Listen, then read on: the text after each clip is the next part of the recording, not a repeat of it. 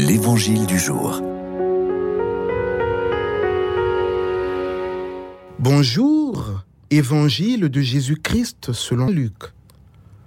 En ce temps-là, Jésus disait à ses disciples, Comme cela s'est passé dans les jours de Noé, ainsi en sera-t-il dans les jours du Fils de l'homme. On mangeait, on buvait, on prenait femme, on prenait Marie jusqu'au jour où Noé entra dans l'arche et survint le déluge qui les fit tous périr. Il en était de même dans les jours de Lot. On mangeait, on buvait, on achetait, on vendait, on plantait, on bâtissait, mais le jour où Lot sortit de Sodome, du ciel tomba une pluie de feu et de soufre qui les fit tous périr. Cela se passera de la même manière le jour où le Fils de l'homme se révélera. En ce jour-là, celui qui sera sur sa terrasse et aura ses affaires dans sa maison, qu'il ne descende pas pour les emporter, et de même celui qui sera dans son champ, qu'il ne retourne pas en arrière. Rappelez-vous la femme de Lot, qui cherchera à conserver sa vie la perdra, et qui la perdra la sauvegardera. Je vous le dis, cette nuit-là, deux personnes seront dans le même lit, l'une sera prise, l'autre laissée.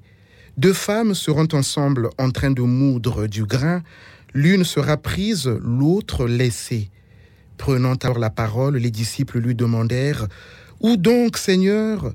Il leur répondit, Là où sera le corps, là aussi se rassembleront les vautours.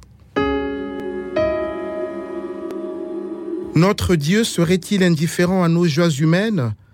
Rappelons-nous comment il rejoint nos fêtes familiales, comme au mariage de Cana où son fils Jésus a fait son premier miracle.